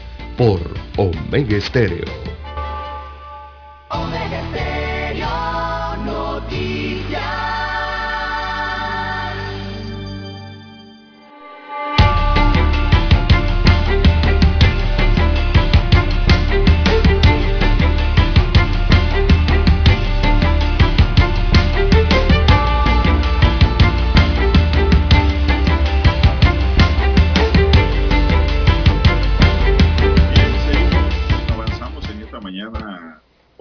don César. Observo por el ventanal que está cayendo una llovina en Ciudad Capital. El gobierno de Panamá acordó congelar el precio del galón de combustible, gasolina y diésel, por un monto de 3.95 a transportistas por un periodo de tres meses. El congelamiento va dirigido a transportistas selectivos, colectivos, colegiales y del servicio de turismo. Además, se acordó no subir el pasaje por el momento y suspender las manifestaciones. El galón de gasolina de 95 se vende a 4.80, César. Eso es lo que usted paga. La de 91 cuesta 4.54 el galón. Y el diésel 5.15 el galón. Precio altísimo. En la mesa de diálogo participaron la Cámara de Comercio del Transporte, Canatra, el Consejo de Transporte del Interior, Cotadrín, y la Cámara Nacional de Transporte Colegiales, Canatracol. Cotadrín no aceptó la propuesta del Ejecutivo, sin embargo, acatará la decisión aprobada por decisión de la mayoría de los miembros de la mesa. Eso es lo que se ha acordado, don César, ahora, un congelamiento de 3.95 para los taxistas para los buceros y para los colegialistas. ¿Y para el resto de la población, don Juan de Dios? Que se lo lleve Poncio Pilato. Nada para el resto de la población. Que nos lleve, porque nosotros estamos en el resto de la población. Así es, don Juan de Dios. El sector transporte entonces recibe este alivio por parte del gobierno nacional. Es decir, que los empresarios del transporte eh, que tienen flotas de vehículos, ¿verdad? Eh, no tendrán problemas. Se entiende que no tendrán problemas eh, de No for- tenemos problema. eh, para lograr eh, el negocio, o sea, lograr los rendimientos, lograr la cuota que tienen que hacer semanal, quincenal o mensualmente, ¿verdad? Porque les están garantizando la gasolina a 3 dólares con 95 centésimos. Debe ser la gasolina y el diésel para ello. Pero para el resto de la población entonces no habrá esa garantía. Eh, todos los particulares, don Juan de Dios, entiendo de esta nota periodística, todos los particulares debemos entonces pagar el combustible al precio que muestran los surtidores en cualquier día, cualquier semana Pero- o mes que venga. Aquí hay una, así, 3.95, como no, le están bajando uh, 85 centavos Exacto. La de 95. Le están bajando 55 centavos al Le garantizan un precio tope. 91, eh, cómo no. Y le están bajando a los que usan diésel, que son los buses. Don César, eh, están bajando De 5.15 a 3.90, un dólar 10. un dólar 10. Pero Sí, señor. nos- nosotros sí tenemos que pagar ese dólar 10 porque somos particulares, don Juan de Dios, y cuando vamos a la estación de combustible hay que pagarle el diésel a balboas con 15 centésimos. Digo, ahora que está este precio, no sabemos los próximos precios de paridad en las semanas subsiguientes o en los meses subsiguientes si se mantiene en 5 dólares o si se va a 6, a 7 u 8 dólares el combustible, don Juan de Dios. Pero allí no tenemos garantizado nada congelado para nosotros. Bueno, van a tener que hacer algo porque va a subir, don César, y ya los trabajadores y estudiantes universitarios ayer protestaron en la vía Bolívar frente a la Universidad de Panamá, ya que no aguantan la situación del país contra el alza del combustible, el alto costo de la vida y en reclamo a un aumento salarial y el congelamiento del precio de los medicamentos. Cuatro causas. Los manifestantes con banderas, pitos y sonando pailas advirtieron al gobierno que los bolsillos no soportan más aumentos. Hubo enfrentamiento entre antimotines y manifestantes con objetos contundentes y lacrimógenas ayer, no César. Sí, la verdad es que yo creo que toda la población panameña se esperaba otro tipo de decisión, don Juan de Dios. Eh, aquí, bueno, esto, esto, este tope garantizado es para un grupo determinado eh, de la población en este caso, ¿no? Frente, pienso yo, a lo que se debió hacer, pero para todos los ciudadanos de forma general. Bueno. Así es. Bueno, son las 7, 8 minutos, don César, 7, 8 minutos en su noticiero Omega Estéreo, el primero con las últimas. Los oyentes escribiéndome aquí. Vamos a ver, hay un reporte aquí del 5440. Quiero reportar, dice, las estafas inmobiliarias que hacen los extranjeros a nosotros, los panameños, en nuestro propio país. Si es así, imagínense a los extranjeros, ¿cómo será? Si estafan a los panameños ahora a los otros extranjeros, esto es una mala publicidad para el país dice aquí el 5420, don César, y parece que tiene la razón. No hay la menor duda de que esto en efecto causa un daño al país. Pero también le queremos decir a la amiga oyente o amigo oyente de que la policía está trabajando duro y las fiscalías y los jueces y tienen que ver con sección de informática. Ahora bien, don César, a mí me parece que eh, la pena en Panamá por el delito de estafa simple es muy bajo. Muy bajo. Eso, eso, eso hay que revisarlo, ¿ah? porque ese delito está subiendo en Panamá en, las estadísticas. Entonces, la, ya los extranjeros que se dedican a eso y panameños también, porque no puedo decir que solo son extranjeros, eh, saben cuál es la pena y, y se arriesgan, ¿no? Bien, don César, esto, bueno, usted me manda aquí una foto del espacio aéreo sobre el territorio panameño con... Ah, para que conozca dónde está la onda tropical. Usted que preguntaba al inicio del noticiero si los efectos de esa onda se sentían ya en el país. Bueno, por allí le envié... No, está bien, está bien. Una captación del satélite de la, de la NOAA. Bueno, yo le voy a dar una noticia. don César, que le va a llamar la atención. Y a muchos panameños esta noticia no ha circulado todavía en un 100%. Y adivine cuál es. Descubren más de 70 mil infieles en Panamá. Oiga, sí. Se gastan hasta 500 dólares mensuales en sus amantes. Imagínese usted, don César, más de 70 mil infieles entre hombres y mujeres. ¿ah? Esto, no es solo un solo lado. ¿ah? Y la nota dice, en Panamá más de 70 mil personas se han inscrito en un app de infieles en busca de encuentros íntimos por fuera de su relación y revelan cuánto dinero les cuesta tener este tipo de relaciones. Y esto es una noticia que ya a nivel internacional.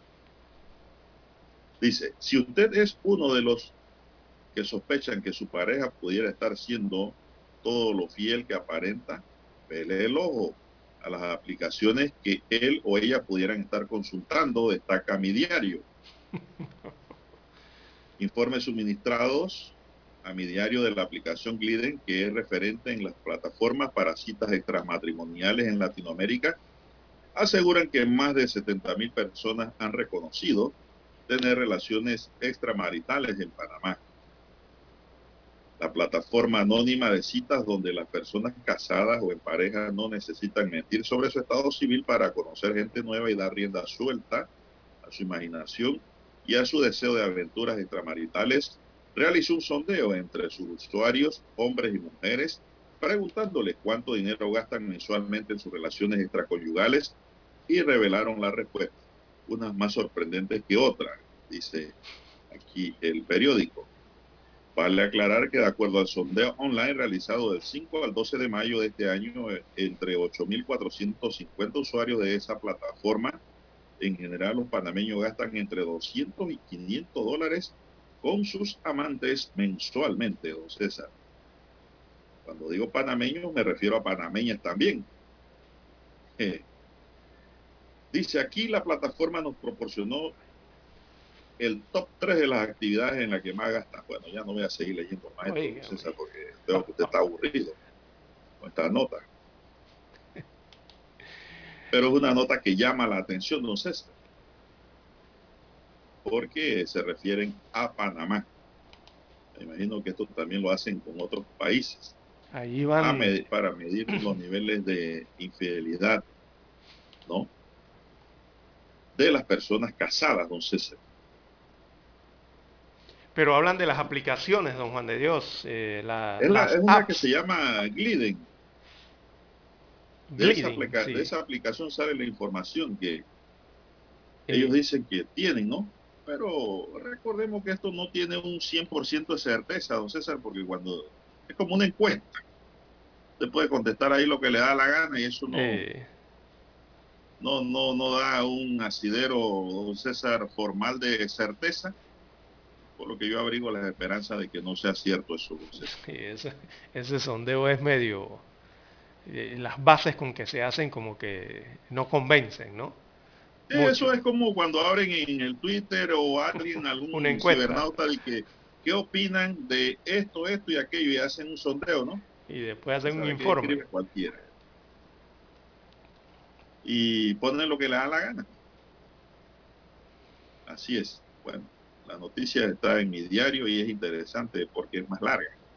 Nosotros tenemos que hacer una pausa aquí, don Dani, porque ya vamos a entrar en la recta final del noticiero. Adelante, don Dani.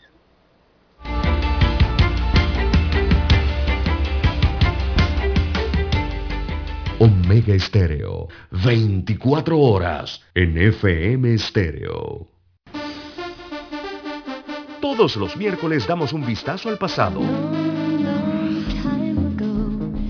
Artistas que nacieron, que fallecieron, canciones, álbumes, películas que estaban de número uno en diferentes listados alrededor del mundo, datos históricos y curiosos. Todos los miércoles, un día como hoy, de 9.30 a 12 del mediodía, por los 107.3 de Omega Estéreo. Problemas de tierra, accidentes graves, reclamos a aseguradoras, incumplimientos de contratos, reclamos de herencias, todo asunto civil y penal, consulte al 6614-1445. Ahora contamos con el servicio de asesoría, confección de pliegos de cargos, impugnación y defensa en materia de contrataciones públicas. 6614-1445. Licenciados Juan de Dios Hernández Sanjur y Belkis Hernández Díaz. Noticiero Omega Estéreo, 7.30 AM. Infoanálisis, con entrevistas y análisis con los personajes que son noticia. La mejor franja informativa matutina está en los 107.3 FM de Omega Estéreo, cadena nacional. Desde los estudios de Omega Estéreo, establecemos contacto vía satélite con la voz de América. Desde Washington, presentamos el reportaje internacional.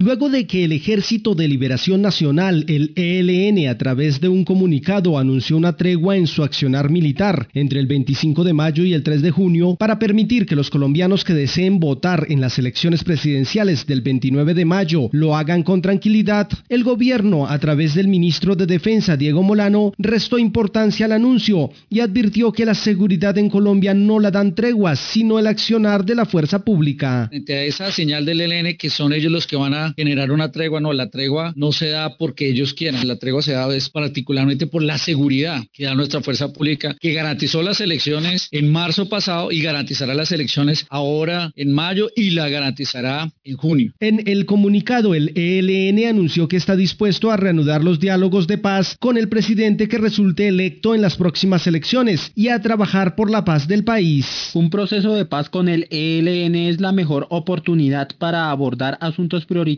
para el país como son la corrupción, los asesinatos de dirigentes sociales y el narcotráfico. El ejercicio de gobernar no puede ser entendido como la oportunidad de robar, sino de servir. La lucha política no puede ser confundida con la práctica recurrente del exterminio de los luchadores sociales y políticos. Sin embargo, el ministro de Defensa Molano denunció que la mayoría de los cabecillas del ELN se encuentran en el exterior y que cobardemente envían mensajes desde Venezuela para decir lo que se debe hacer en el país, lo que las fuerzas militares y la policía jamás van a permitir. Manuel Arias Naranjo, Voz de América, Colombia.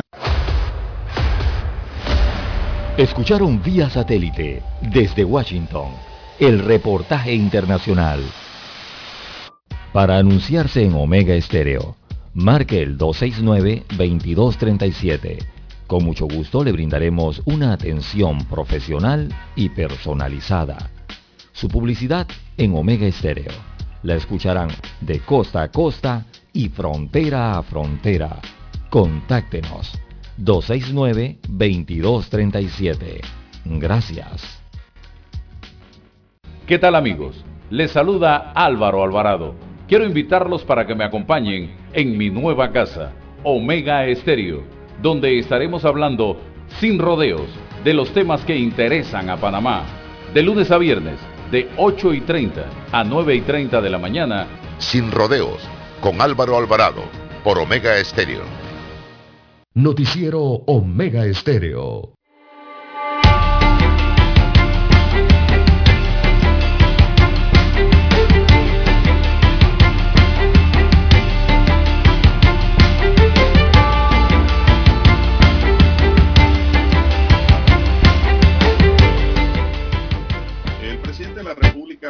Cortizo, y un grupo de dirigentes de la provincia de Colón acordaron ayer presentar un plan de capacitación para empleo en la provincia.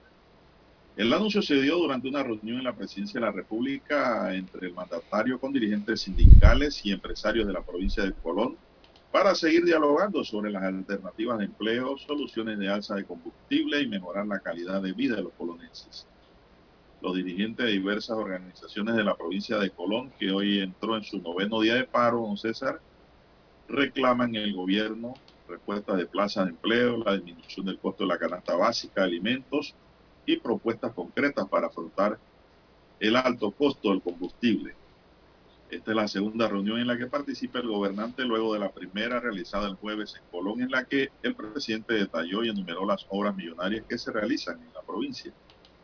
Durante el encuentro, el jefe del Ejecutivo informó que en los próximos días el Ministerio de Trabajo anunciará una base de datos de empleos para Colón. Este plan debe iniciar con una capacitación para los interesados en aplicar a una plaza de trabajo.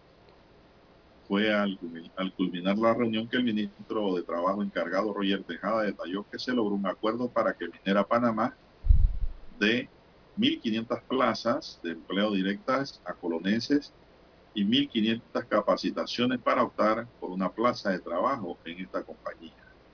Tejada manifestó que la zona libre de Colón por su parte ofrecería 300 empleos más. No obstante, detalló el funcionario que primero se ejecutará un plan de capacitación en base a las necesidades de las empresas. Quienes participen de estas capacitaciones recibirán una ayuda económica para alimentación y transporte además del vale digital del programa Panamá Solidario otorgado por el gobierno por la pandemia del COVID. Estadísticas oficiales de la Autoridad de Innovación Gubernamental indican que 44.937 habitantes de Colón ya reciben el beneficio del vale digital, lo que representa el 21% de todos los adultos de esa provincia. Bueno. bueno, es que hay un 30% de desempleo en la provincia de Colón. Eso eso representa 30% en base a los más de dos, a cerca del cuarto de millón de desempleados del país, el 30% viene Bueno, estando hubo por una 60 mil. participación grande del sector empresarial, Lara, muy grande. Lo que sí no logro confirmar es si Edgardo Boitier, que es el dirigente del CUCO, participó o no en esa en esa reunión, don Juan de Dios. Le tengo la respuesta. Ellos, tengo una respuesta. ellos habían comunicado En que no. En la reunión no participó el dirigente del Frente Amplio por Colombia, ¿cómo Edgardo fue eso? Gutiérrez, quien horas de la mañana reclamaba la designación de representantes de la coalición por la unidad de Colón, CUCO, a esta reunión y no de otros sectores aparentemente vinculados con el partido gobernante. Es decir, el cupo no fue tomado en cuenta, don César, dice Boitier. O sea, Pero participaron. sigue por cupo. ¿Qué, eh, entonces, ¿qué dirigentes participaron en qué dirigentes participaron en esa reunión? Si no era esta No agrupación que es la principal, ¿no? Que está llevando adelante no dice. estas La nota que tengo solicitudes. aquí de la estrella no nos dice qué dirigentes participaron de esa reunión. Los que no han Eh, estado en la lucha, ¿será? Bueno, no sé, no sé, ese es el tema. Es raro que no haya participado el Cuco, ¿verdad? Así es, ve, vamos a ver. Dice aquí, no, aquí participaron, fueron algunos sindicatos. Otras agrupaciones. Familia, Roberto Small de la Alianza por Colón, Luis Ladeo, dirigente cívico. Participaron en esa reunión, pero no hay nadie del cupo, dice aquí. Entonces, Sí, pregunto por Boitier porque es el que en los medios de comunicación en No, la no, última no, semana es el que ha estado al frente, no, de, eh, estas, llamado. de estos llamados de reivindicación de la provincia de Colón y eh, es el que ha estado durante la semana pidiendo que se baje el costo de la vida eh, a nivel general y también en la provincia de Colón. Es el que ha estado durante estos siete días solicitando que se baje el costo de la gasolina también para los colonenses y es el que ha señalado que se resuelva el problema del hospital o de los hospitales en la provincia de Colón, su construcción y abastecimiento y equipamiento, también pidiendo carreteras, pidiendo empleos para esa provincia, eh, pidiendo agua potable y que se solucionen otros problemas. Es lo que ha solicitado el CUCO o, este, eh, o esta coalición por la unidad de Colón en los últimos días, pero en esta reunión entonces no participaron. Eh, los acuerdos se lograron quizás entonces con otros grupos eh, sociales, sindicales y empresarios de la provincia de Colón. Bueno, eso es lo que hay en la nota. Es decir, eh, Poitier dice que nadie del cupo fue. Había que designar uno. No, como que no. Digo, yo no sé si fueron llamados y ellos no quisieron ir También o no hay que ver, ¿no? No puedo decir esa parte. Ya sería conocer e inventar algo que no, no tenemos en mano como información. Bueno, eh, por lo menos, Lara, hay una promesa aquí de 1.500 empleos en la minera y 300 en la zona libre. Estamos hablando de 1.800, que no resuelve el problema, pero por lo menos una curita en la llaga. Así es. Bueno, recordemos que la mina de Minera Panamá no se ubica en la ciudad de Colón. Eso hay que decirlo, aclararlo, ¿no? Esto está ubicado para el distrito eh, más occidental de la provincia, ya llegando al límite con Veraguas, Don Juan de Dios, eh, que es allá en el distrito de Donoso, y en los nuevos distritos o corregimientos especiales mineros, que están más hacia el occidente del país. Esto no se encuentra en, en la- en- cercano a la ciudad de Colón, para que tengan una ubicación los amigos oyentes y los que no tienen referencia de la provincia de Colón. Eh, hacia allá era donde entonces eh, se harán o se destinarán los, eh, posi- las posibles plazas de empleo en Minera Panamá. O sea que esos 1.500 se lo quitan a Coclé. Eh, no, se los pueden quitar a todo el país, don Juan de Dios, no simplemente a. Coclé. Recordemos que la mina de Minera Panamá está ubicada en la provincia de Colón. Esa mina no está ubicada en la provincia de Coclé. El acceso más fácil hacia ese territorio minero es por la provincia de Coclé, pero no Ah. pertenece a la provincia de Coclé. El acceso más difícil para llegar es a través de Donoso o por mar. Bueno, y, es un lugar donde no pagan mala. No, no, claro que no. Dependiendo del oficio que usted haga allí. Mucha mano de obra técnica, por eso es que van a capacitación 1500. Así es.